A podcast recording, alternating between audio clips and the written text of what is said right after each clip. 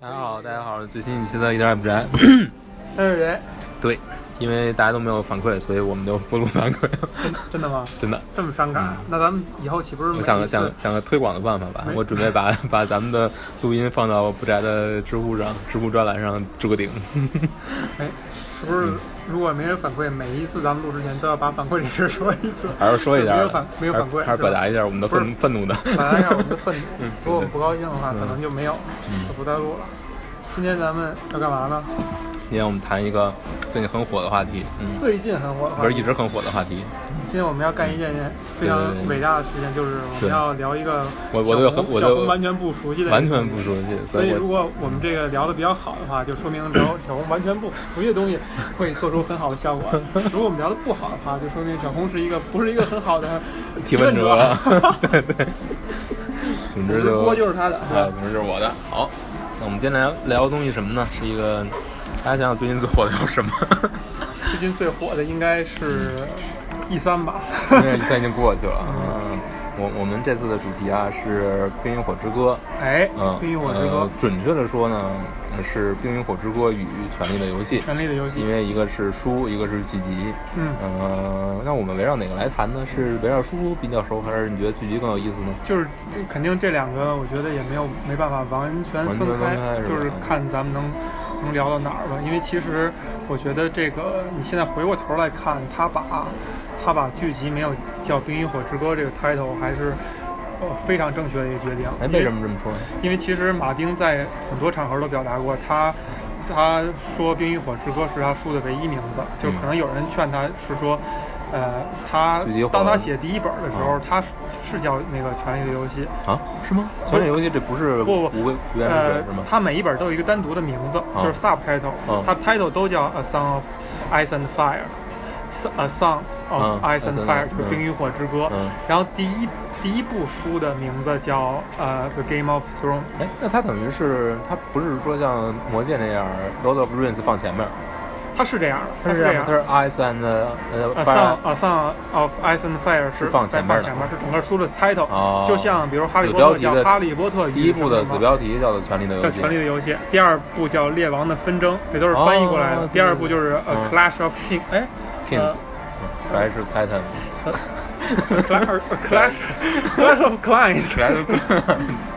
啊，第三部叫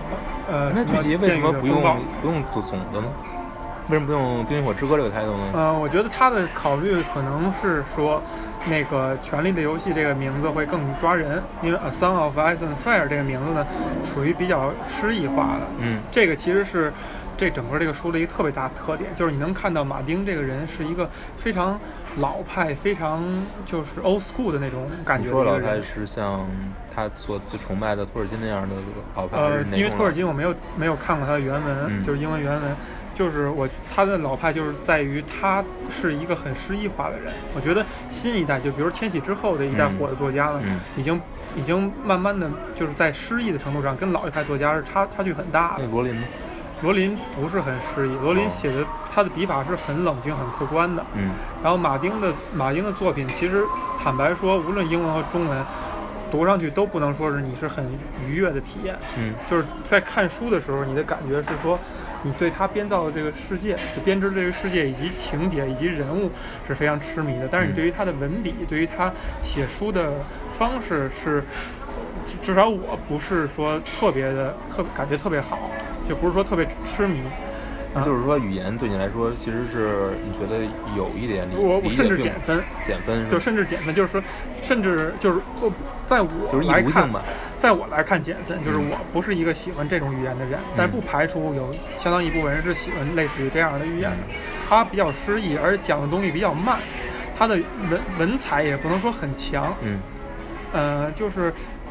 呃，会让人感就比如你是千禧之千禧一代之后的人，嗯读那种快节奏的文章的人，嗯呃，故事的人呢，会觉得他有点太絮絮叨叨了。嗯，我举个特别简单的例子，就是我在我应该是零七年还是动不动几页风景描写那种吗？那倒不是，那那倒不是，因为那种就属于是相对低劣一些手段了。就是说我我举托尔金可经常这么干，是吧？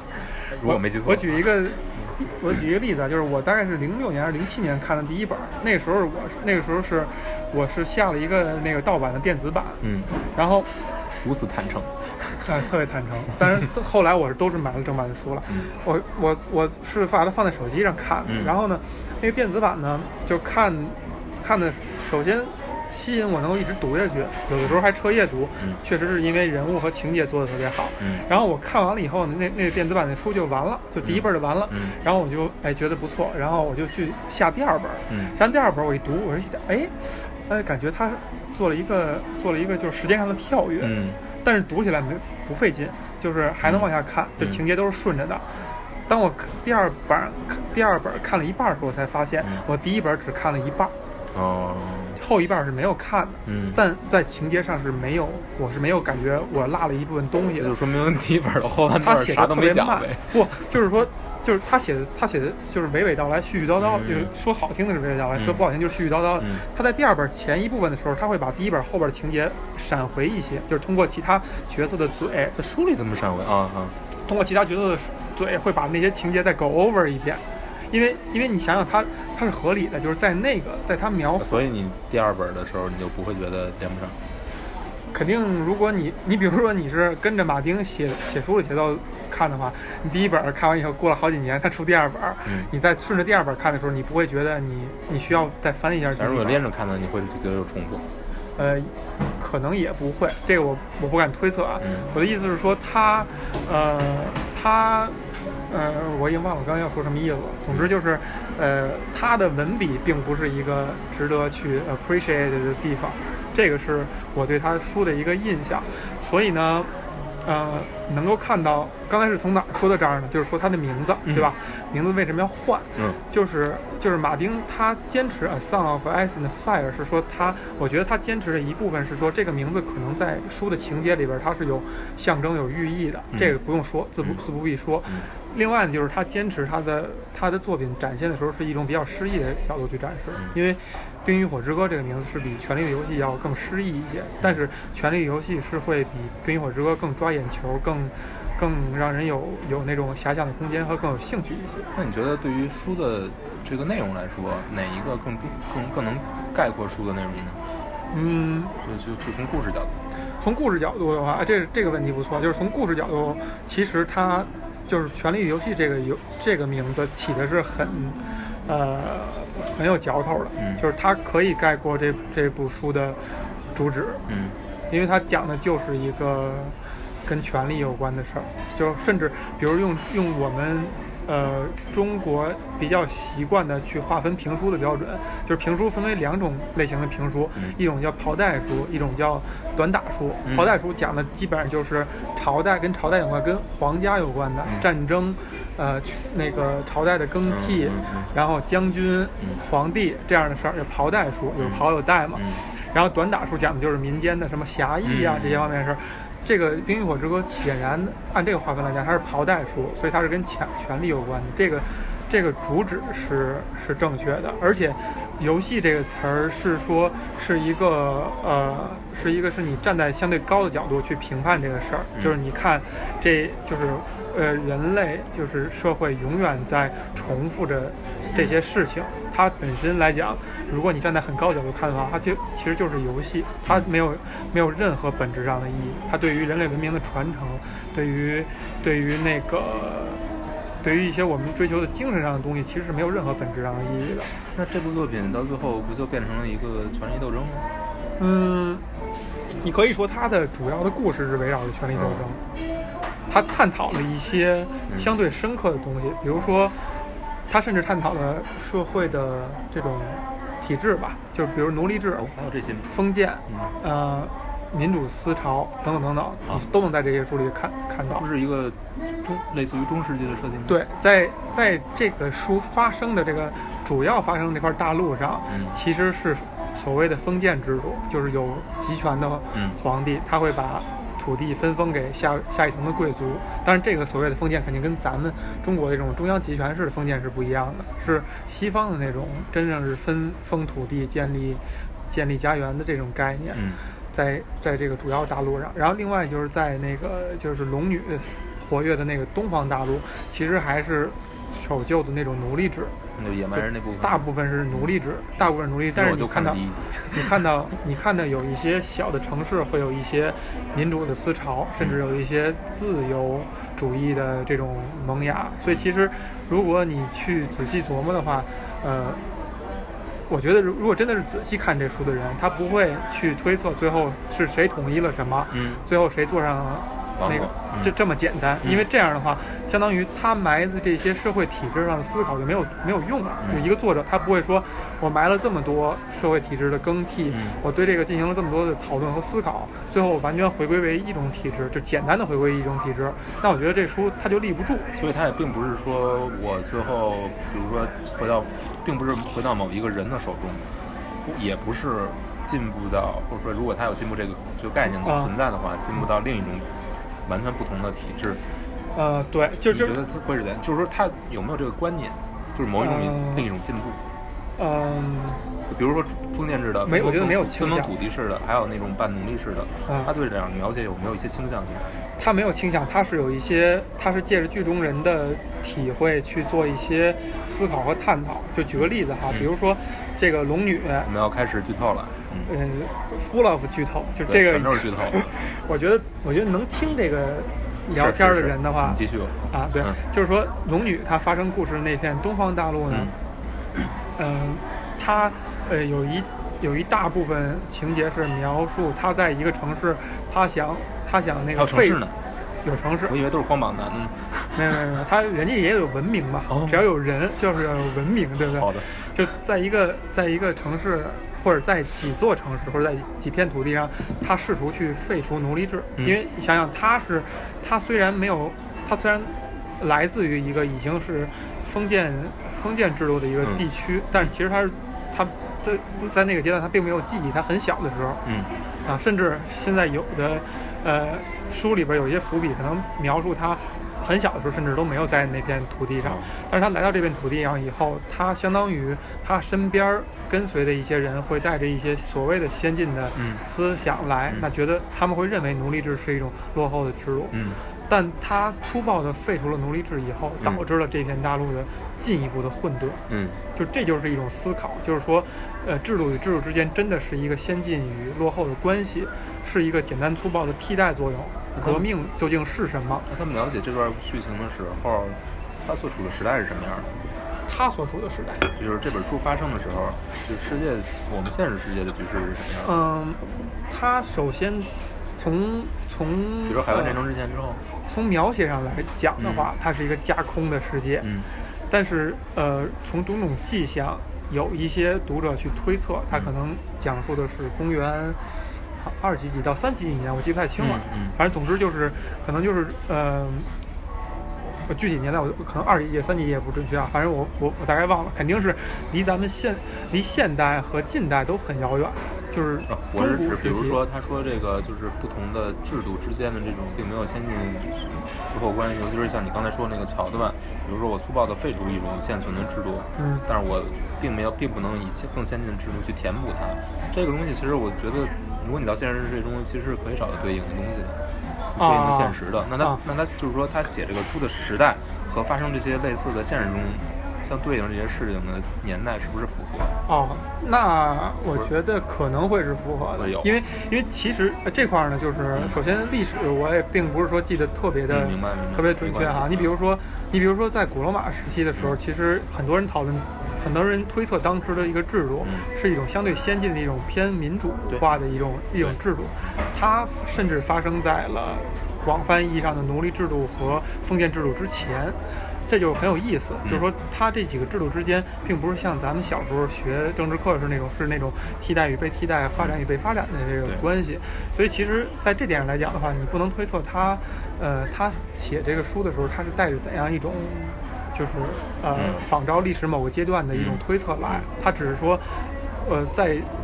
在剧中所不是在那个书中所构想的那个那个时间段，嗯。那个情形之下，这些人会怎样思考？这些人会怎样去看？因为其实，在那个龙女把把那个想废除奴隶制的时候，她她她觉得可能顺理成章的，嗯。就是我们能看上去顺理成章，就是回到帝制，就是所谓的封建制，嗯。就有一个所谓的女王也好，还是皇帝也好，在那儿，然后大家都向他效忠，嗯。然后底下再去分封，嗯。这就是回到了就是主要大陆上那种熟悉的体制，但同时他又思考了一些所谓的选举，嗯就是让民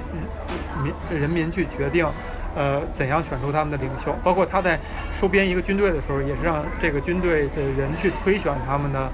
他们的那个首领，然后，呃，就是会有一些这样的思潮，但但你不能确定他会以这样去统治这个区域。这一块儿其实有意思一点是说，在书里边儿是还没有得到解决，嗯就他还没就是就写的最新的一步还没有把这块事儿完全解决好，嗯这就是也是所谓的那个困扰马丁很多年的一个东西，叫做迷林节，就是嗯大家叫做弥林节，就是这个事儿发生在迷林这个地区。这儿的一个心结就是很多事情、很多人已经集中在这儿了，他想不好怎么样在情节上把这块儿给解决掉，包括奴隶制被废除，然后导致了这个社会的混沌，然后以及来的这些人怀着各种各样的心思，还有原来的这些奴隶主怀着各种各样的心思，怎么样通过情节的编排把这个事情给平息掉？嗯这是困扰着马丁，让他后边这几本写的不顺利的一个原因所在嗯，啊。也就是说，其实，呃，其实其实是对于人类社会发展的构 构思解决，如何解决这个问题，导致他写不出这书来，也有可能对不对就是说他觉得没有一个，我觉得啊，就是回到刚才我说的那点，就是说不能简单的粗粗暴的推断这个书最后结尾会是以什么样的形式去表达这两片大陆的嗯政治体制。嗯呃，在这个前提之下，我更愿意相信可能会有一种发展是说，嗯呃呃，马作者会让这个两个大陆就混沌下去了。嗯就他们最后没有得到任何解，就是没有得到任何的所谓的结局，就是我们传统意义上认为一部小说的结局。我甚至觉得这是一种可能性，嗯而且我觉得这也没有什么不好的。嗯这就像我们，这就像我们看人类历史，你随便切出来一段儿，你仍然能把这一段儿看作是一段故事。但是你说它解决了什么问题吗？或者说它它给了一个什么答案吗？它并没有。我觉得这这也不能不说是不高明的。就如果这样去做完完结一部作品的话，但我觉得会引会引发一些失望。嗯、有可能。对，但如果强硬的去去编一个特别惊世骇俗的东西的话，也未必合适，对也未必会得到一些大家认可。但是反正，总之这种东西它已经到了这个地位了，他做的任何一个选择都是会遭到批评的，对这是这是没没对跑的。，呃，但是有一点是说呢，就是我觉得从呃讨论一个作品的它的呃艺术性的角度来讲的话，就是至少一个作家会做到他所有的伏笔和所有的一些隐喻，嗯都要在完结之前得到得到解释，就得到那个呃照应呼应，得得得到呼应，就是你需要把这个东西给从从那个就是完整性的作品的完整性对作品的完整性这这些方面要得到保障，但它其实他埋了一些东西，比如说，呃，大家都在有传送，有一个被选中的人会以什么什么样的方式降生到这个世界上，甚至可能会是复活或怎样怎样，会有这样的，会有会有这样的，比如说老奶妈口中的传说，或者说一个呃信仰某个神的一个祭祀，他的一个他的一个宣扬，会有这样的信息在，就是这些东西。就是这些东西，如果它只是简单的应验的话，就不能说是一个高明的做法。嗯我觉得他可能会，他可能会在这些方面给予比较巧妙的呼应，有比较巧妙的呼应以及表达，这个是我所期待的。这一点也是我觉得我对，呃，剧集在某种程度上的满意。嗯？啊，就是如果看书的话，嗯刚才说了，呃，一个大特点就是马丁特别诗意，嗯然后你他的一些语言，包括他的一些表达呢，呃，在诗意的某种程度之下，还会带有一定的奇幻和神秘的色彩。这个东西，这之前我也说过，我其实个人是不喜欢这样的东西的。嗯但是因为我看这部书的时候，我的关注点或者我的兴奋点是在于那些，呃，在于人性，在于那些比较深刻的思考。就这些东西，我是我是忽视掉的，就是我是，呃，虽然是减分，但是我是可以忽视掉的。但是剧集里恰恰不这样去做，就是剧集拍的是特别特别冷静、特别特别客观、特别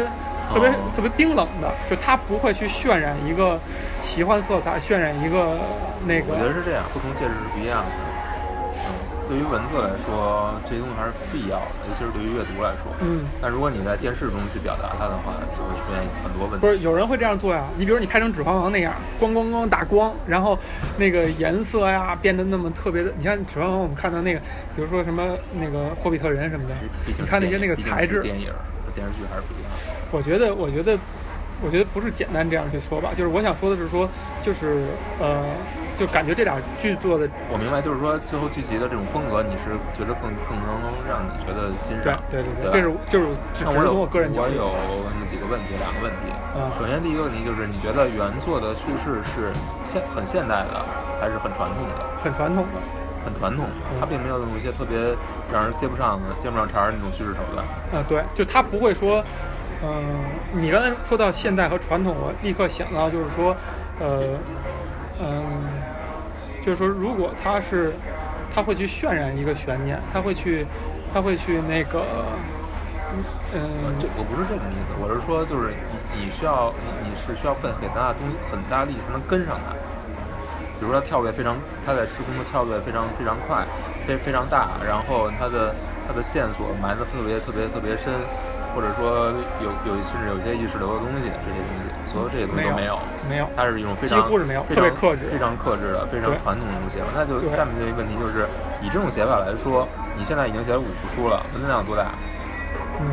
就是说你虽就是虽然虽然虽然它也它是一个很诗意的语言，但是它同时也一个信息量非常大的语言。嗯，那你觉得像这种信息量，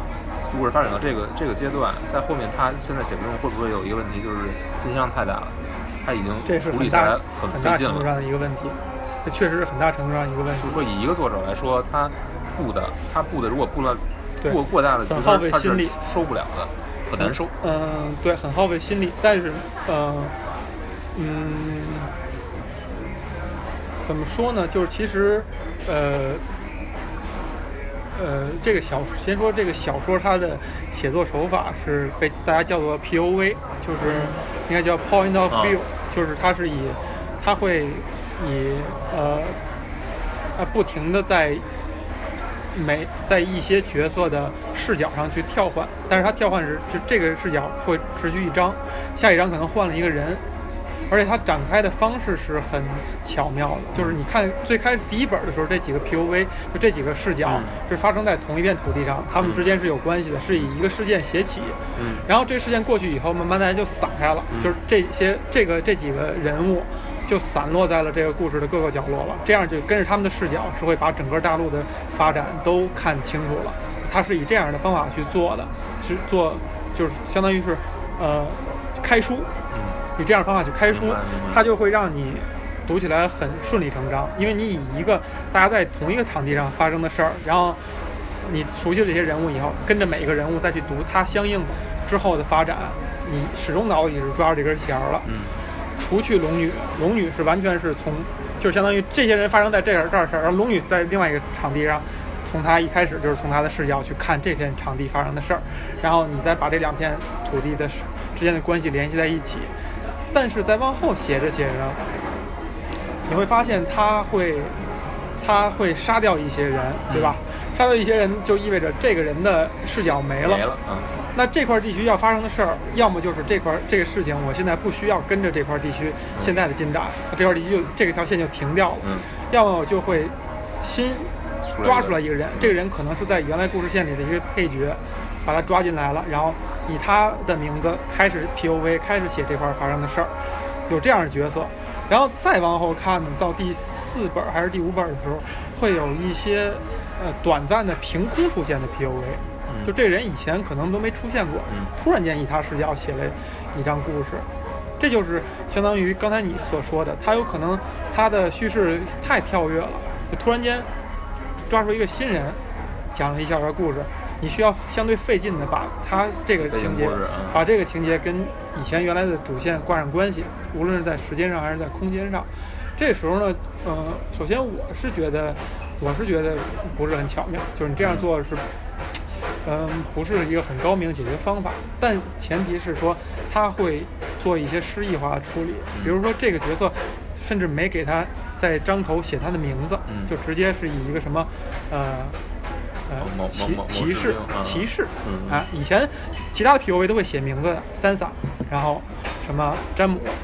就开始往下讲。但他会以一种另外一种方式，就相当于他会告诉你这个人跟其他的章节是有所区别的，他会以一种这种呃，就是写作手法的这种来就是区隔，这种这种这个角色，那肯定他既然没有一个名字，他会延续到后面的故事里吗？会延续到故事里。但也有一部分就是这张只用一下就完了，用一下这人就死了，嗯，这人就死了，就用一下就必完了。定死是吗？呃，就是基本我想想是不是必定哈？应该不是必定，应该不是必定，但是大部分是死了。而且他的习惯是说，在一本书的开头会用一个这类似于这样的手法，就是一个小角色把这故事开启，哦然后在这章立刻就死了。然后把这故事给开起来，这个东西是其实从从那个从表现手法上来讲是不讨巧的，就是我觉得观众是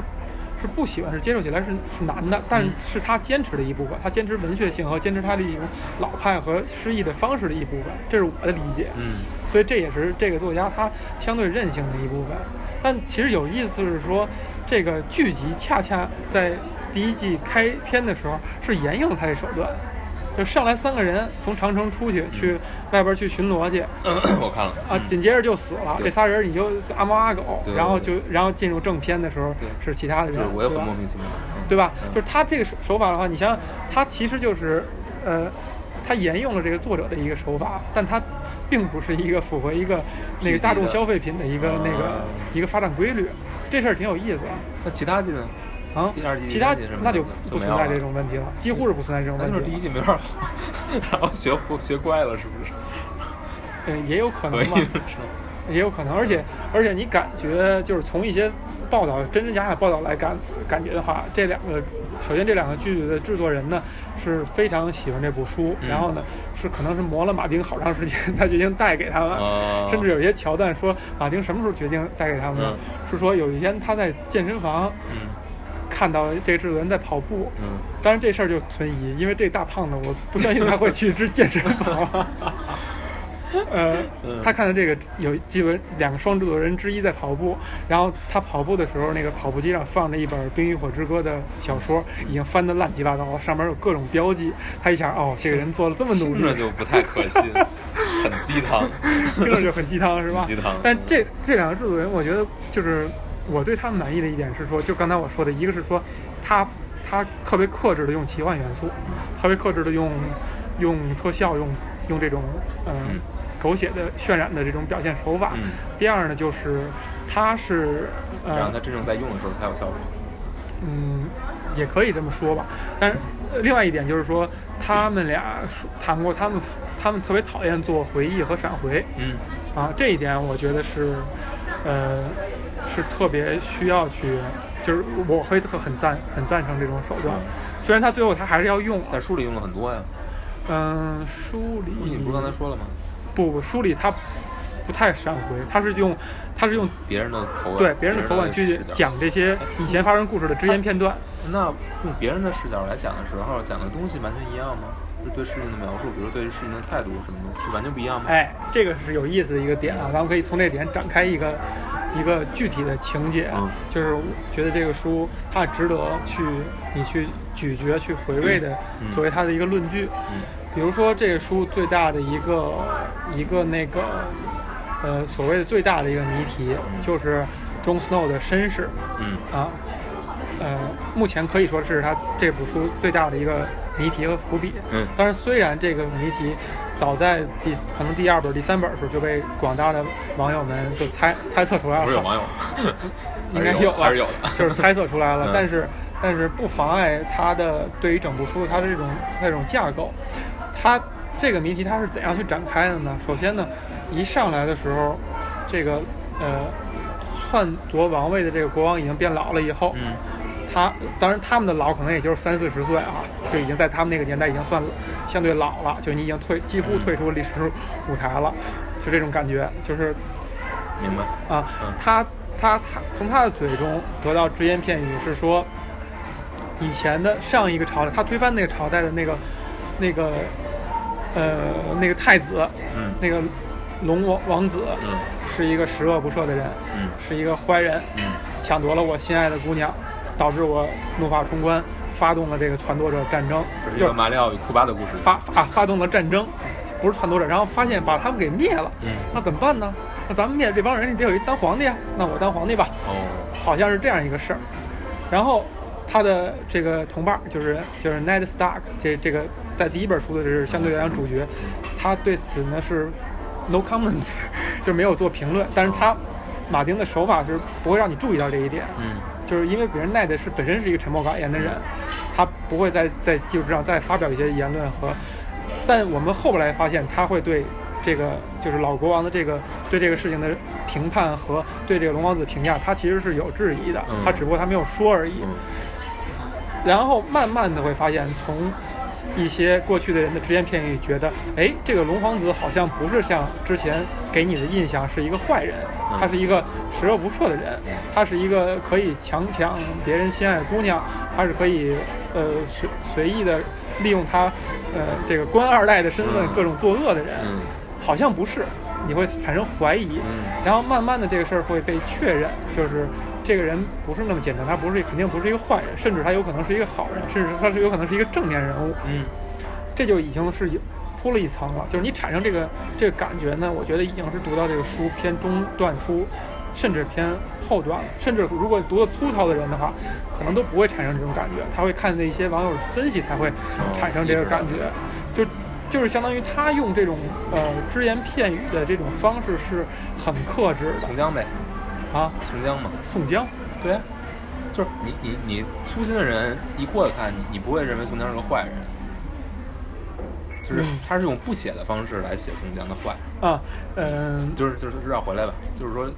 但是你这里面就是说这个王子嘛，嗯就是龙是什么？龙王子吧，龙王子代称他了，就是龙王子啊。三太子，对，三太子讲话 就是就是他就是只言片语是在说他的好吗？是在说他是一个值得尊敬的人就是就是可能你再看不到，除了这个，因为呃这个老老国王嗯他的立场，他不可能说这个人是好，嗯呃对吧？嗯。首先他很心爱的一个姑娘，嗯，呃被被这个龙王子抢走了，那这个事是事实吗？是事实，但是这个事实并没有得到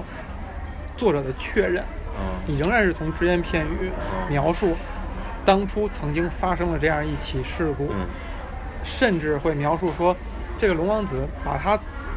在在比武大会上得到了最佳的这种这种花冠以后，按照习俗是献给他认为全场最他最喜爱的一个嗯姑娘的时候，嗯他甚至略过了他的皇后，他那不他的王后，嗯呃王妃，嗯就是他的老婆，嗯献给了就是 Ned Stark 的妹妹，嗯就是他要抢走的这个人，嗯，甚至有这样的情节，甚至有这样的情节，你会看到，哎这可能是一个变变成了不不是婚外恋，，呃，对，就是你又是强强美女啊，又是婚外恋哦，然后你还是一个那个在大庭广众之下，就是那种放荡不羁那种，放荡不羁就是是好词儿哈真君子不是不是真君子，就是你是一种甚至一种猖狂的表现嗯，就是我当着所有人我干这个事儿，嗯然后最后我还把这姑娘抢走，嗯。我还书里边用老国王和其他一些人的话说是强暴嗯这个嗯那个 Ned Stark 的妹妹，嗯。然后后来发现可能事实并不如此，但是作者是没有给给予正面，至今还没有，至今没有给予正面的描写，只是从从一些人只言片语表现，这个雷佳就是这个龙王子，他不是一个坏人，他做这个事儿可能是有其他的原因，哦，呃，只能是有这种感觉，这已经是一层了。嗯。然后你再仔细看，或者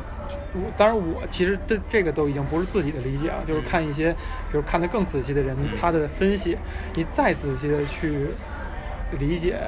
理解他，就是他这个做法甚至是有一些政治因素的，嗯，就是谁的做法？就是这个龙王子的做法。嗯就是刚才第一层是他是一个坏人，哦他干了一件坏事儿；第二层是他可能是一个好人，人家可能是真爱；嗯，第三层就是，第三层是有可能他做这个事儿并不是由于他自己的初衷，是因为他逼不得已。所以他要那么猖狂的演，对，有这这个这个就在书里你甚至找不到蛛丝马迹。嗯但是你如果顺着这个思路读下去，你发现他是非常有可能的，因为有一些疑点。第一，这个龙王子已经很成熟了，他会他会说干出这么这么明目张胆的事儿吗？只为了只为了一个那个姑娘，然后就致最后引起了一个全国的一个战争，最后导导致他这个这个国家就这这个王朝已经灭亡了。就他是一个龙王子，而且是一个如果在大家口中是一个比较呃英英明神武的一个龙王子的话，他会他这样做的动机真的就是一个姑娘吗？那这个宣传爱情是马丁要干的事儿吗？嗯就是你想这个作者他一定不是宣传爱情的人，嗯，那不是他就有疑点。那这个疑点会是什么呢？那这个疑点就会引出另一个疑点，就是推翻他的人也不是因为这个原因嘛。也有可能，就是这个时候就有几派的一种一种解读。嗯最有意思的解读呢是说，其实小的这一辈儿嗯已经形成了一种联盟的关系。小的这一辈儿，首先是在老王朝下是呃次一的贵族，这部分贵族呢，并不是顶尖儿的那几个贵族的，在在权势程度上，并不是顶顶尖儿那几个贵族，所以他们会想，将来老王死，新王登基的时候，是不是有一个契机，我们这些贵族可以把自己家族的这个政治水平提高一些，所以可能老一辈儿都在谋划怎么让这新的这一辈儿这些人在年轻的时候就建立关系。嗯那他们建立的关系以后，是什么原因导致最后这个？因为因为包括这个后来这个国王跟龙王子，他们都算新一辈儿嘛，嗯。为什么这关系又破裂了？这又是一个疑点了。嗯。然后就会有人发现，有可能这一切都是这个老的国王，就是上一、嗯。上一个王朝老的国王，他发现了，就是像咱们中国历史上发生的数次那样，太子有可能要嗯篡权，嗯。有可能要在耐不住寂寞了。嗯。爹没死呢，我就想通过什么手段给爹弄死，然后我就当王就完了，有可能有这种苗头。嗯那老国王发现了，哦这一切反而是他干预下，最后我破坏了这个，破坏了你们之间这个联盟，导致你们俩发生了破裂，导致你们之间有战争。但是没想到，没想到最后最后发展的结果，甚至不受我的控制，把我给推翻了，是有一些另外一些不可控的因素又爆发出来了。这所有的一切。在书里边都没有，甚至连细甚至连那个蛛丝马迹都没有，这都是大家都是推测出来的，对就是，就是大家读。者看到马丁的一种对一个人他他是不是能够 reasonable，他的思维的那种建立的，在他那种深刻的基础之下，他会他会多替作者想一层，就是你你那我觉得这个做这个人物不可能那么简单。这是，很高级的。对，也不是说高级吧，就是说这种这种写法其实是让这个书变得特别特别耐读，特别难读因为，你因为你因为他他真正要表达的东西可能都没有写出来，对。就是你必须要去读。对，这其实就不得不说刚才说的就是之前咱们说过，那个海明威说的那个理论，冰山冰山理论嘛，就是十分之九在下边儿，只冒出了十分之一。从这个角度来看，其实他写法是很现代的，嗯，就是你我你你可以说他语言很古典，你可以说他叙事手法很古典，这不是叙述手法，也不也不古典了，嗯这并不古典，因为古我说所谓的古典叙事手法就是我有什么都告诉你，哦，你是这个意思？我是这个意思，嗯对。但他这个其实是，他是他是，我觉得如果他不这么写，可能他也得也不会像现在这么受到人的喜爱。嗯，对，这个是肯定的。就是说，嗯，这个其实我看过一个一个人的评论，就是说，就是在讲在讲，呃，拿拿《红楼梦》拉过来去对比吧。对就是说，为什么所谓有些有所谓的红红学？对然后甚至现在有讨论说什么那个《冰与火之歌》会不会将来像《红楼梦》一样成立这样一种学科？但它的不对等条件是说，那个《红楼梦》那谜底再也接受再也接不了了，对就这人已经没了，对对吧？就是如果现在马丁不写了，咔嚓了咔嚓了，嗯，那可能再也接受不了，这这就真的变成一个学问了，就将来大家嘎嘣儿了，不是咔嚓，咔嚓什么意思？嘎嘣儿了。对然后然后这就变成了大家反复去讨论的一个东西了。但但呃，所以要想形成一个学派，他得就他得牺牲一下，必须得嘎嘣儿。但呃也，没关系，你可以像吴承恩版，学一学。对，就是就是，如果我觉得，我觉得最后如果他把这些谜题都翻出来了，就是因为现在剧集所表达的一种手段是说，有一个呃绿先知这样一个设定，它是可以去看到一些过去发生的事儿，甚至可以看到一些未来发生的事儿，只不过它很难去影响，或者它影响也是命中注定的。这样的形式的话，它可以去把一些已经发生的事儿翻出来。这个，这个，这个手法目前在书里边没有得到，就将来马丁会不会这样写还不确定。有没有可能是他留了一些机会在在书里面？有可能，但是他未必会用。他未必会用。就是我觉得，我觉得如果将来他不把这些历史的谜团翻出来，告诉你确定是什么事儿的话，其实反而是好的。对。啊，反而是更好的一点，或者说你把事件发生怎么样，是怎样发生的讲出来，但是为什么发生的，没有立场，就是为什么发生的，或者说这些人他到底当事人是怎么想的，这个事儿不揭出来的话，就已经也做已经做到了一点，也是很不错了。对啊，因为其实呃呃，你想想我几乎是很早就看完书了，所以其实对书里很多细节印象已经记不太仔细了，所以当我。当我最近看到刚才我说的那个，就是在那个历史事件下是可能有一些政治上的意义的时候，我是属于是那种大吃一惊的。就这个事儿是我以可能以前从来没有去想过的，就是这种解读的方式，这种解读方式，甚至呃，你比如说在这个前提之下，以前一些偏向于符号化的人物，比如说那个老的那个国王，大家都管叫蜂王，那你你。现在你回过头去看，有一些疑点，就是说，蜂王流传过一两句话，你能看到他是非常睿智的，他看得很仔细，就有一些事儿他看得很透彻，就所谓的很有 insight。嗯。所以他怎么可能是个蜂王？或者说它的风是不是？难道是不是有原因的？或者背后有哪些信息你是不知道的？这个东西是是需要去琢磨的。就它不是一个符号，完全符号化的人物。我就想起那个谁的写法。呃，火凤燎原漫画啊，不是重读重读三国吗？嗯，他就是，但是他写法不高明的就在哪儿？就是他高明的是他把所有的东西都重构了，所有的历史事件都重构了。他是说，呃，吕布不可能是一个蠢蛋，对啊。但是他写到最后，就是说他为了要把这些东西都说明，他要把所有东西都事无巨细的说清楚，把所有立场都解释清楚。然后你就会发现，他最后解释的办法就是每每一每一个战每一个战役每一个战役。去重新诠释，他他完全成了套路化了，他反而成了另一种套路。对，就是我为了告诉你这儿有一个包袱。对，如果最后马丁要是想把所有的包袱都解开，嗯，我觉得是一个非常糟糕的决定。嗯，对，就是他，我觉得，我觉得如果从对一个作品的推测角度来讲的话，他可能会把事实讲出来，就事实会以某种程度上。完全的讲出来，但是他不会说把究竟的原因和这些人的心境看出出来，延长这个作品的生命力很久。嗯，对，或者说，其实某种程度上是他的一种主张，就是他其实是，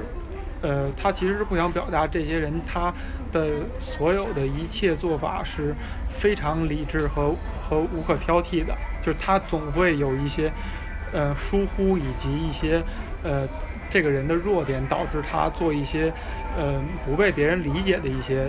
决定。就这个东西是他，是他的一个呃一个主张，保留在里面。对每一个人角色都会留一些这东西。对对，这留一个留一个，这是他的一个一个主张吧。但嗯，你可以举一个人吗？举一个人哈，比如说 John Snow 这个人，那我知道的其实知道人不多，我只是知道小恶魔。但是我我其实对他也并不是很理解。对，不是你觉得哪个人是比较明显的是这个人，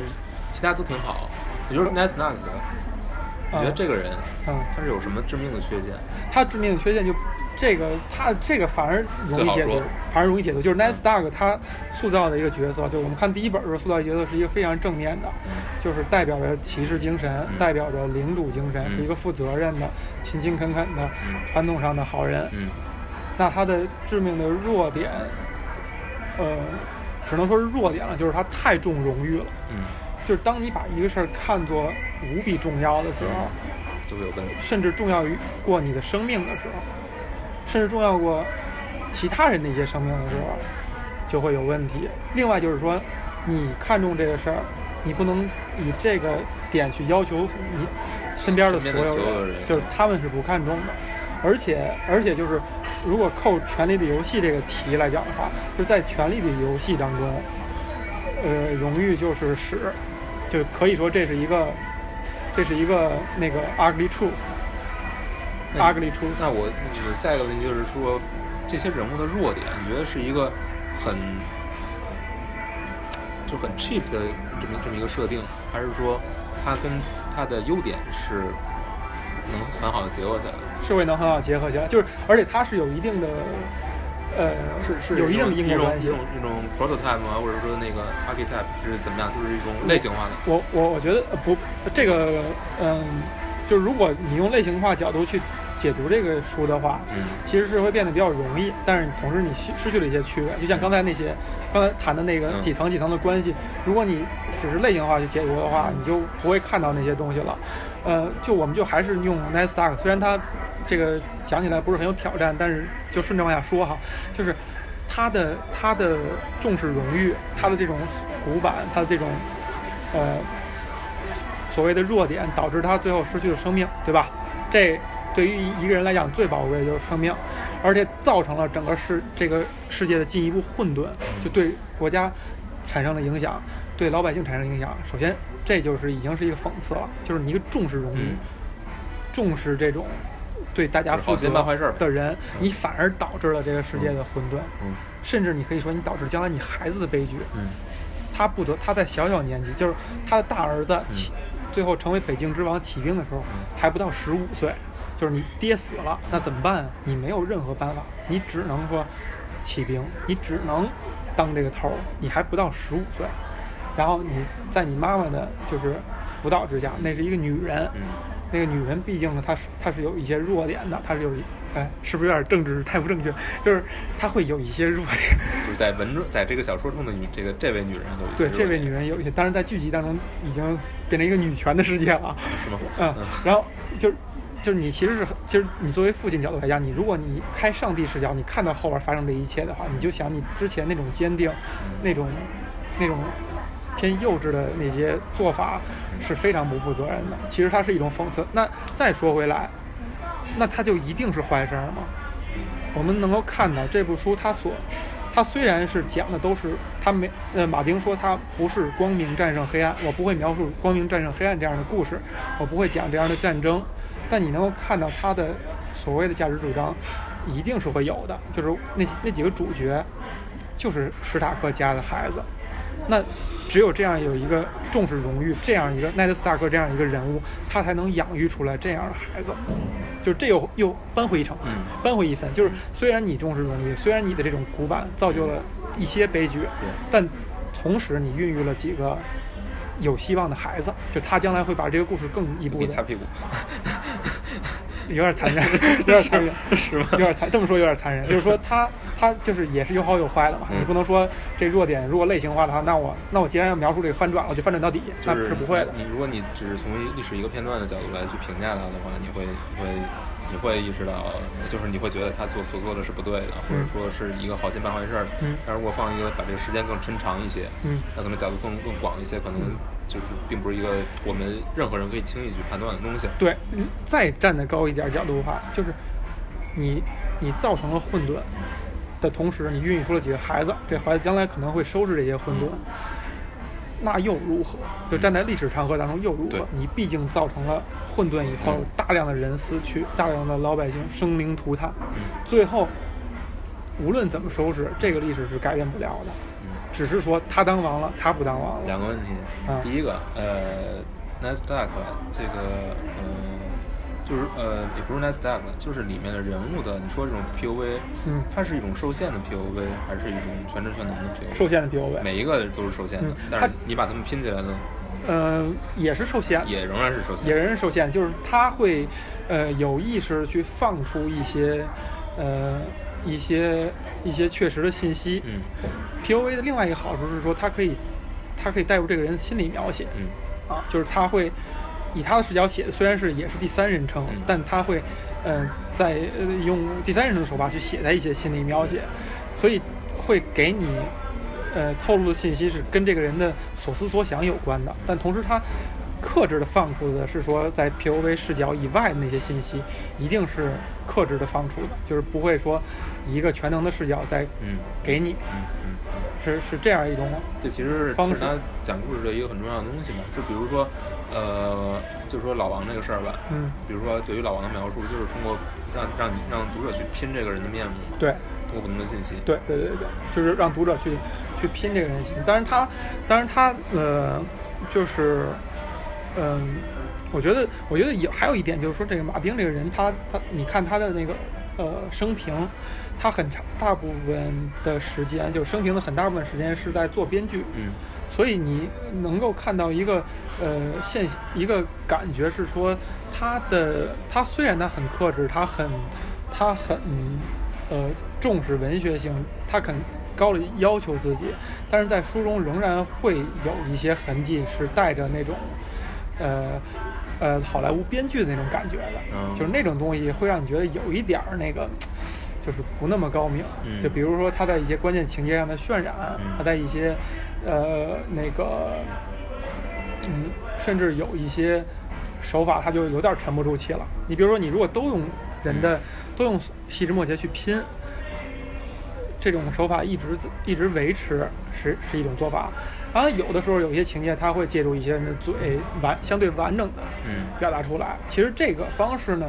就呃，如果跟你用细节去拼来讲的话，它是一种相对呃相所谓的相对低级一些的写作方法，嗯。但是它会有，也有可能是比如说受整个书的结构嗯而言，我必须要做一些情节点，是让你读起来心潮澎湃，让你让你能够集中的去获得、嗯。获取一部分信息，嗯。嗯。然后我会给你塑造这么一个情节，嗯。他跟他嗯。再去表表达一个事儿，嗯。然后反转了这个人在脑海中对他的印象，嗯。同时他是大量用大段的方式表达了这个人一些以前被埋下的一些伏笔。嗯这个你如果站出来看的话，你会觉得不过瘾，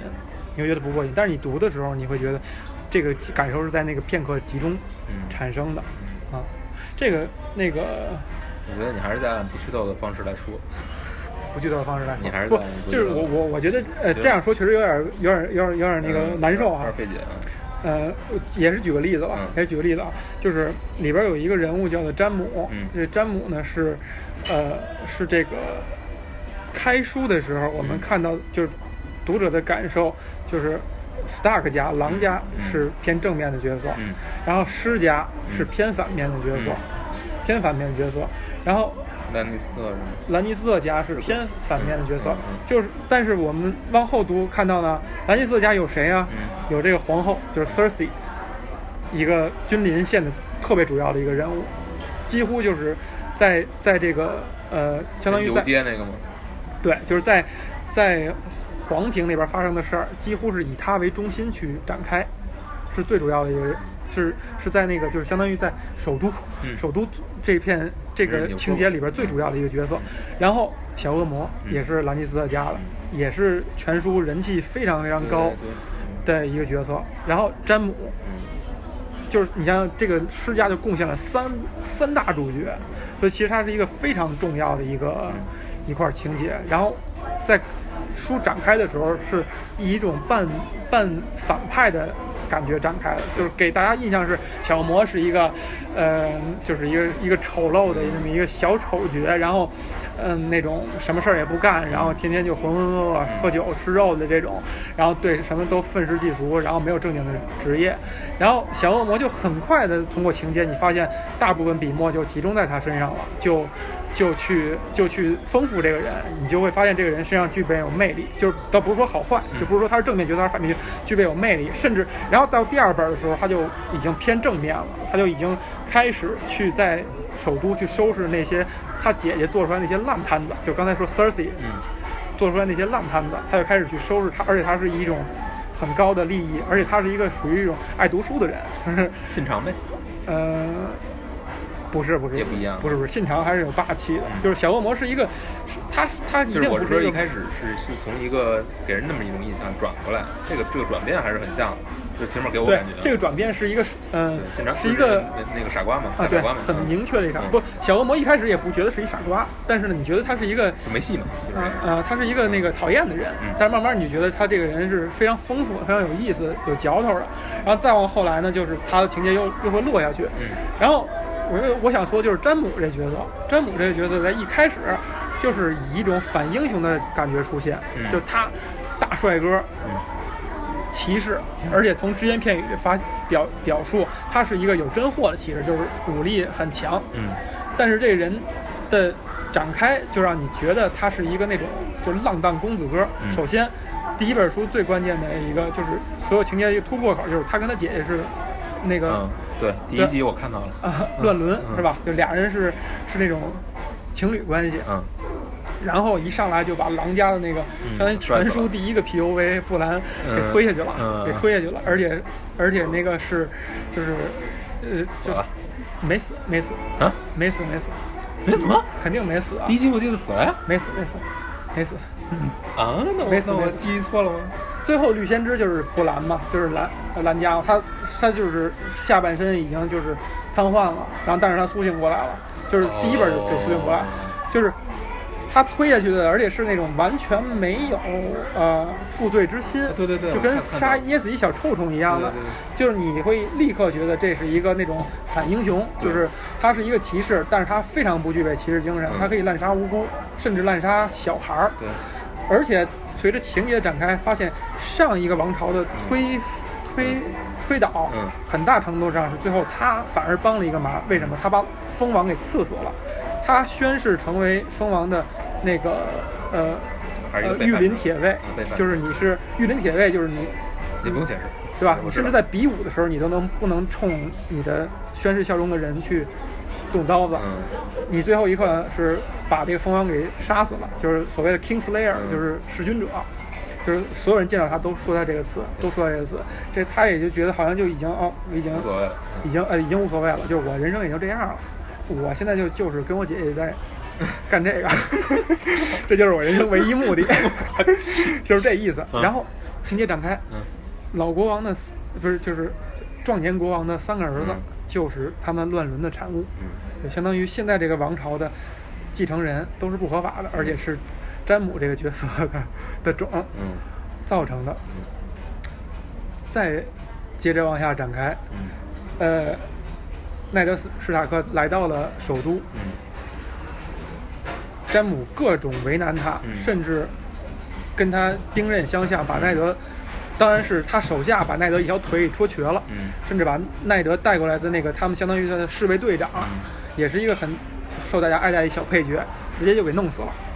就是你发现这个角色就已经反英雄反到一个程度了，就大家对他的这种憎恨已经到了一个程度了。然后紧接着他就逃出了那个这个首都，嗯然后等到奈德死以后，嗯这时候就没他什么事儿了嗯，没他什么事儿。但是但是读者带来的一种心情是说，这就是兰尼斯特家已经中公开的向那个斯塔克家宣战了，而且肯定是就是针尖对麦芒这种硬碰硬的。然后我在第二本的时候发现，这个少郎主就相当于这个郎家的长子嗯起兵以后，你发现。其实读书我没有这种感觉是开着挂的，但是剧集好像演的就是说他真的是以表现了他在战场上的天赋，就是率兵打仗，就是一路胜仗，嗯甚至把这个弑君者给逮住了，在一场正面冲锋的交锋的时候，当然从只言片语里也描述了这个詹姆，他在被逮之前也是，呃，以一敌若干，然后砍死了好好几个好几个人，把他逮住了，给他囚禁起来了。这时候你就就是一个反英雄，然后最后被英雄给制住的这么一个一个一个情节展现，一个情节展现。然后呢，也就发现，紧接着呢，接下来的展开呢，就是在不得已的情况之下，这个放了，把他给放了，嗯。然后，呃，不是不是放吧，就是说派了一个派了一个呃狼家这边的一个人押送了他回到首都，是为了交换回来被那儿压着的他的两个妹妹。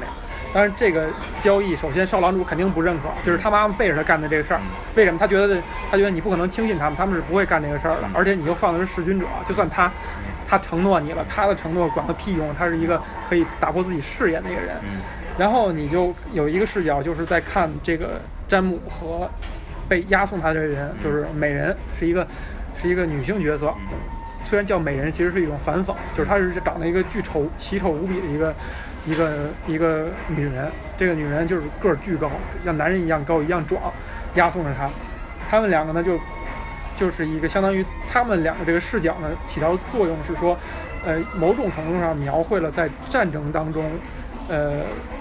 呃老百姓这块儿是一个什么状态哦，终于有，我刚才想问第二个问题就是这个。啊，就是生灵涂炭的一个状态，但是并不是很篇幅并不是很很很多去描述这个状态。呃，紧接着呢，你发现他们在旅途当中呢，詹姆充当的一个角色是一种，就是还是玩世不恭，就是我已经自暴自弃了，就是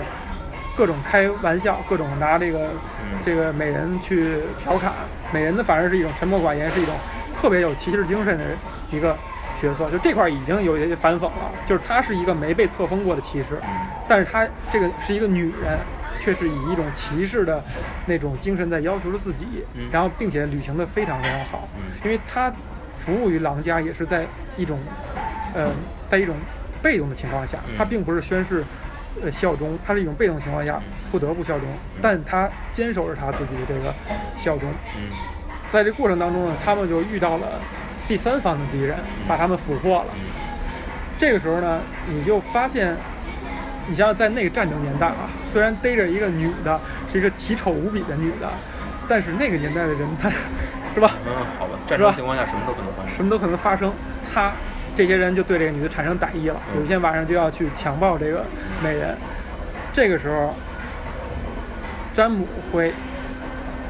编了一个谎话，嗯说她是谁谁谁家的闺女，谁谁家为什么叫什么叫那个呃蓝宝石上的谁谁谁家呀？是因为人家都是蓝宝石。如果你们把她放了啊，带回到他家里，他的而且毫发无损的话，他爸爸会用多少多少蓝宝石来回报你们。就只说这么一番话，而且不是那种慷慨激昂的。嗯这些人想了想，哦，好吧，那我就我们就不图一时之快了，就相当于就是饶过了饶过了他，救了他。然后詹姆是以这种很轻描淡写的方式，就是你看他表他不想表现出来我救你，我不想怎样。然后紧接着因为这个冲突，这些这些歹人不能说歹人啊，第三方士兵为了泄愤，剁掉了詹姆一只手，而且是右手。这个情节是这个书和剧集的一个小高潮，就是就是突然间就发生了，当然情节是合理的啊，突然间就发生了，就把他的右手剁掉了。你想想，作为一个就是在现存这个环境下一个非常知名的，可以说是前几名的一个骑士，把一个一个战士吧，把自己的右手失去了，就是赖以赖以生存的这个右手失去了，是一种什么状态？然后紧接着这个詹姆就就属于那种但求一死了，就是我已经没有什么活着的意义了。这个时候我们看到的是，我们就是我已经失去我右手了，我就你像这就好像一个怎么说呢，一个大帅哥，然后他赖以生存的嗯。啊毁容了，或者说哎对对赖以生存的东西被剥夺了嘛，然后这个 是不是有点黑了黑了大帅哥？挺可悲的，嗯。然后，然后这个时候呢，这个美人呢，觉得就是他一种心态是说，你救了我一命，我至少我不能，呃，我不能这时候落井下石，就是他反而在旁边是一种，呃，克制的方式去鼓励他，你还是要生存下去。就俩人又形成了这样一种关系。这时候他们就磕磕绊绊，磕磕绊绊的，又途经了几波势力，最后终于达到首都了，终于达到首都了。然后在这过程当中呢，就他们之间形成了一种非常诡异的一种一种一种关系，一种关系。不是，他们之间已经几乎已经没有那个呃俘虏和被俘虏的关系了。就最后是说，呃，就是詹姆有机会逃跑，他没有，他没有逃。然后，嗯，美人，嗯、可以不这样去做，但是他还是把他押到首都了，而且他并且他知道换不回那两个嗯那两个嗯小女孩了。然后到首都以后，剧集里是把这安排了一个桥段，其实书里边还是它是有一个循序渐进的过程的。描述了一个情节，就是他每人就是大家就是在一路上已身上已经不成样，就各种泥脏。每人在那个一个那个澡池里边洗洗澡，嗯这时候詹姆晃晃悠悠把这手已经包扎上了，嗯是是就是相当于挽救回来吧，嗯不是挽救回来，就是没有生命危险。你像在那个年代啊，你砍了一只手，那有可能一感染这人就没了吧。嗯但是总算是挽救回来了，然后包扎上了，然后就是也是晃晃悠悠、晃晃悠悠走进那个澡堂子里边了。然后美人当时觉得我操，你干嘛呀？你这么男女授受不亲要干嘛呀？然后这时候呢，就发现就剧集的拍摄方法和书里边都是说，呃，詹姆对他有一番两人有一番交谈，是关于骑士精神，关于一些呃嗯深层次的探讨，其中就聊到了詹姆就聊到了说，呃，当初大家都管我叫弑君者，说我我在最后一刻接到的一个命令是说。那个时候，他爸爸就是詹姆的爸爸，就是老狮王，已经在最后一刻叛变了，因为他知道大势已去，这个龙家已经没戏了。最后一刻叛变成，就是打开了这个首都的城门，放这个放这个敌军进来，然后蜂王下令把你爸爸的首级提过来。詹姆就问：如果你觉得有人跟你说把你爸爸的手机提过来，你会怎么办？然后他没有回答，就詹姆也没有回答，然后。老王一直在喊，burn the mall，burn the mall，就是这个首都底下已经埋了所有的这种，就是所谓的 wildfire，他又想把这个城市全都付诸一炬，就是全都给那个把所有人都杀死，就我跟他们同归于尽，然后下令 burn the mall，在这个时候你会怎么办？我只能从后边捅了他一剑，把他捅死了。然后美人。相当就是刚才我说的，他借用这种，呃，大段的讲述以前发生的事儿的方的手法，去描述了以前一个所谓的一个小悬案。然后这个时候，美人的就是很吃惊，当然很吃惊了，因为在所有人的口中，詹姆就是一个弑君者，就是在最后一刻把老王给杀掉的人，导致这个这场革命的成功。其实他是。你可以理解为他是拯救，他想拯救所有的黎民百姓，就在在首都的黎民百姓，但他并没有表达出来。然后这美人下一步就问，因为在历史上紧接着 Ned Stark 带兵就冲进了这个这个这个，就相当于这个王宫，王宫发现詹姆坐在这个铁王座上笑，然后说你为什么不把这事儿告诉奈德呢？然后詹姆就苦笑说说你觉得像。奈德·斯塔克这种这么重视荣誉的人，他会听我的解释，他会觉得我讲这一切是真的，我不会这么去做的。所以到这个时候，你就想到呢，呃，这个人，这个人他首先他肯定不是一个坏人，就不不是一个传统意义上的坏人，但是他肯定是做了一些违背誓言的事儿，这个这个事实是这样的。但是你看到他的动机，一定不是一个坏的动机。他是有初衷的，并且他不是以那种反英雄再反英雄的方式表达出来，他就觉得你们觉得我是 Kingslayer，我就这样，那那就这样。我不想，我觉得真相对我来讲无所谓，但是我心里边其实是坚守的这个一些东西的，我其实是坚守的一些东西的。你们理解为我没坚守这些东西，我不够骑士，随你们去，我我我无所谓。然后就相当于这就做了一个反转了。紧接着之后发生的情节呢，我就不一一个一个讲了。总之，他后边的方式就是说，这个詹姆失去这个手以后，对他来讲是一个，就是某种意义上是一种转折点。就他之后，他他觉得他已经拾不起他以前赖以生存，或者说他引以为傲的一些东西，是他支撑他能够继续生、继续能够就是活着的一些点了。他失这些东西，他都失去了，甚至包括将来他跟他姐姐的关系。都已经失去了，那他赖以生存的点是什么？他就又拾回了他内心深处埋藏的那种，呃，骑士之心。就是最后你会发现他，呃，某种意义上来讲，他，嗯，也不是洗白了，这就是也不是那么简单了。就是，呃，从外表来讲，你说洗白也没问题，就这么概括也没问题。当然，就就是就是人性的复杂程度嘛。对，是。另外一点就是说，你反而觉得他，他。嘴上没有认可 Ned Stark，但其实他心里某种程度上，Ned Stark 是变成了他的一部分，就是那种荣誉、那种气势，他其实是变成了他的一部分，他是牺牲，他是吸收进来了，他是吸收进来了，他是，或者说或者说那些部分永远一直是在他心里的，只不过他站在了一个去反、去看不上，或者说，或者是都不能说是谁看不上谁了，就站在了一种我去要跟你抵触的一种一种解。一种立场上了，然后再往后情节，你甚至可以再看到，就是，呃，这个美人是是，呃，就是还活着，是一个相当重要的一个配角了。然后，呃，詹姆最后把他自己的佩剑送给这个美人，并且让他一直留在身上。你能够感觉到，呃，詹姆是他觉得他自己已经再也无法成为一个真正意义上的骑士了，但是他特别希望能够看到美人以他的就是帮他去实现这个梦想，帮他去实现他他一切所所所 believe 的所所相信的一些事儿，就有这么一层关系，就相当于两个人是一种被动的方式相遇，相遇以后共同走了一段时间以后再再分开，你会发现。呃，每个人都承担了另外一个人对于一些美好事物的一些想象。嗯，其实像奈德和詹姆这种，对，其实像曼德、詹姆这种完全对立的关系，以及詹姆和美人这种，就是你在传统意义上完全打不着，打就八竿打不着了，因为一个是一个是俊朗的王子，你永远不可能跟一个丑女发生关系；一个是一个。就是已经对男人就是此生生无可恋的一个一个女人，反而跟这个男人又重燃了他对一些他对男人的一些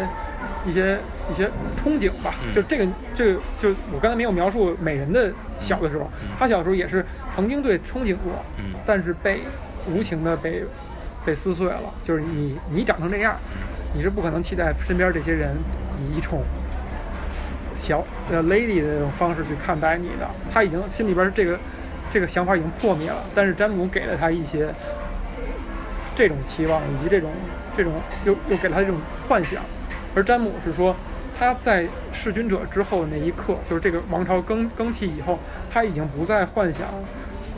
歧视这个事情了，就是包括他后来一些桥段，他自己去阐述。我从小，他他说我从小就是想成为一个像佛晓神剑那样的英勇的举世无双的剑士，最后发现命运跟我开了个玩笑，我变成了微笑骑士。微笑骑士是一个，就是在过去历史当中是一个偏邪邪趣一些的、搞怪的一些的一个骑士，就没想到没想到命运拐了个开了个玩笑，让我变成了微笑骑士。但是你就发现美人又对他。美人的还有他的断手的，让他重燃了这个这种在精神层面，他是成为了对，他是成为骑士，而且呃，这就不知道后边的情节又会怎样去发展了。但肯定就是他会不会再黑了，就是嗯，就是我觉得就是嗯，你比如说哈，将来龙女和。中斯诺如果开战，那谁是黑谁是白呀？没有，就不存在这个关系。所以将来其实这些人物就相当于他已经立住了，嗯，他就不会再去回到立不住那个对对对那个阶段了，他就不会再变成呃平面化的或者说类型化，他他再也不会回到那个阶段了。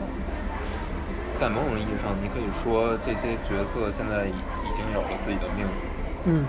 甚至有可能会在某种程度上会超出作者的手。对，就是他。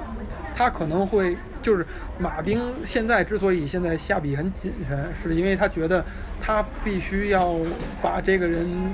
的行为合理化，他的对他的行为完完全全的合理化和逻辑化，因为这些东西可能已经自己生长了，对，这些人已经自己生长，他必须要他们在抓的在聚到想到一切可能性，想到一切可能性，太挑战了，确实已经不是一个赚钱的东西了。不是从那个角度出发，是要完成一个作品，对，而且是要是要超出所有人的预期，对，这就是你你当初你给我发的那个，不是不是说马丁跟史蒂芬金，嗯，怎么俩马丁跟史芬金对话，然后马丁说。你难道没有过三四个月只写了两章，觉得自己已经完成了伟大的进步，然后甚至有的时候看到自己作品，觉得自己是一垃圾，然后觉得自己没有各种天赋，然后史蒂芬金说 no，说没有，人家三四个月写出三四本书，对对对，然后这时候呢，你看网友底下评论，嗯，有意思，然后网友底下评论说，他是写故事的，你是写史诗的，不要这么比。他是个写故事的人，对，所以这个就是可以说，嗯，刚才说詹姆这个角色是一个，嗯，其实你看到他这种反转啊，我们觉得并不惊讶，就是这种东西其他作品里你能够找到，他是，他不是一个特别特别让你觉得，嗯，非常开创或者非常惊讶的一种手段，就是一种英雄反英雄、反反英雄、反反反英雄这样一种手段嘛。但其实，呃，就是举这个例子是说它比较典型，我觉得是这样，就是说它不是完全的追求戏剧效果的，呃对它不是那种，对呃，，它这个是就是你背后是有原因的，他为什么要构建一个角色？角色之所以这么去行为，他最后想表现的可能是说我们就是命运有时候会让我们达到去做一些我们不愿意去做的事，但是我们没有选择去做。嗯也就是说，我觉得还是还是讲讲，一个是命运，一个是命运本身是非常复杂的，不是我们能决定；另外一个就是面对命运的时候，我们每个人的行为是跟我们的性格也是相关的。对，尤其像他这种，就是说，当当你面对这种必须弑君的这种命运的时候，你又不可能被理解，嗯那你要去怎么去应对？我觉得这块儿其实是更有意思的。嗯，而且而且其实就是顺着詹姆来说的话，就是你能看到，嗯、有的人可能就不理解说你遭受了一个不白之冤，而且是世界范围之内的，嗯就是在这个存活的人都会认为你是弑君者，就是给你打标签了，甚至将来一些敌人会以这种方式去挑衅他，嗯上来见面就说：“哎，弑君者。”啊他就立刻就这会就会被触动。为什么呢？是因为这就是他永远接不接的一个伤伤疤，但是他并没有用各种手段去解释这个这种这其实挺有意思的，就是你可以再再再往里想，就是他为什么不解释？嗯就是他对纳纳德可以不解释，嗯但是他对但是对其他人，这世界并不只有纳德斯达克一个人。对，他为什么还不解释？这有意思的地方是在于，就是呃，就是首先顺着这个思路推测下去的话，你会发现他的姐姐对这事儿根本不在乎。你是不是杀了以前的国王？嗯，你是不是怎么样？我完全不在乎。而且既然已经蜂王这称号已经留下了，对，那他毕竟是一个蜂王，那我杀掉他，我也未见得我就是一个坏人。呃，只是说一定要以歧视，呃那就回到这个，就是他心里面是有歧视这个东西，所以他觉得无论如何我已经违背了我这个的信条。这个你确实提出来一个非常关键的一个点，就是所谓的呃西方人跟东方人的差别，就是就是我们对誓言、对法律、对规则这个事儿理解跟西方人不一对样，截然不同。就是我们认为这事儿没什么不能打破的。嗯，你发了誓了，你把这誓破了，好像我我现现在中国人，我没把祖宗也带上。祖宗其实就是你看，你看，你比如说，你看那个呃历史书啊，什么评书里边儿，你觉得这种事儿好像也不少，但是它是以狭义的角度，就是你哦也不是，你那已经是后面了，你你往推往前推。再往前推是吧？好，那这这先不这么说，就先不说吧就是说就是说现在现在中国人，嗯就是就是其实西西西方人包括冰火构建这个世界呢，就是说，呃，你会去思考什么是法律，什么是誓言，以及什么是信仰，嗯就这个之间的关系，嗯，就它有一些律条，这些东西对于他们的创作来说是一个主题，或者说是一个母题。是一个是一个不，我觉得甚至不是母题了，是他们的血液，就是他嗯他这个是他的一个前提，是他一切事情的前提。如果你西方人大家没建立在对这几个事情有一个共同的认知水平之上的话，嗯我没法去讲这个事儿，我没法去把一个事儿让你觉得是幸福的，让你觉得是合理的。这就跟日本的那管动画、漫画创作都要讲 勇气、爱和那什么是。好，嗯哎，对吧对，有道理，有道理，差不多就是这意思。嗯就是说，你违反了一些誓言，嗯你打破了一些我们这个世界存在的一些定律，你一定会遭受惩罚，你一定是要被大家唾弃，这个东西是不能神话破坏的神。话里就是这样。对对，这这个就是构成西方的一种思维体系的一个最本源的一个东西，这是他们的血液，嗯这是他们血液。在这个在这个前提之下呢，就是很多事儿你就你在你把它当做绿条了，然后再去看再去想。你比如说詹姆，你弑君者，然后他爸爸对此是什么看法？你发现他爸爸也觉得无所谓，嗯，也觉得对啊，就是老狮王。当然在就老狮王本身都叛变了，他当然觉得无所谓。他首先他是一个，他怎么加入这么他一儿子了？任何事关键，情不 不相信，这就是问题吗？嗯，对啊，这很有意思啊。这就是问题。这个细节是在于什么呢？在这个骑士制度下呀、嗯它是有一种叫呃侍从制度，嗯，就是你到一定岁数以后啊，你家里边的这些孩子你都会送到外边去，哦，给别人当侍从，这些侍从前提之下就相当于老师教学生，武艺也是跟着这个骑士学，做人也是教做人也是跟着他学。Cersei 为什么是一个这个呃跟着卧跟着老爸卧不断呢？是因为老爸一直拿他当筹码，我今天要把你许配给他，他失势了，我就要给你许配给他。这个 Cersei 从小就是是憧憬着嫁给王子，当嫁给王子，嫁给嫁给那个国王、哦这样一个人释为什么。突然间发现哦，嫁他了。这时候我对他产生感情以后，突然发现我要要嫁他，然后我还是一直在家里边跟着 跟着爹一起成长的。那你说他能受什么影响？而詹姆呢，你到一定岁数以后，你肯定会送出去去当骑士了。是应该是送给就是佛教神剑，佛教神剑。哦那你想想，那是一个是就是相当于在历史上是一个传奇的一个见识。那你你学到的一切，你的你的思维体系是怎么样的？但但又有一个不一样的起起点是说，你从小是被这样一个姐姐影响，从小俩人就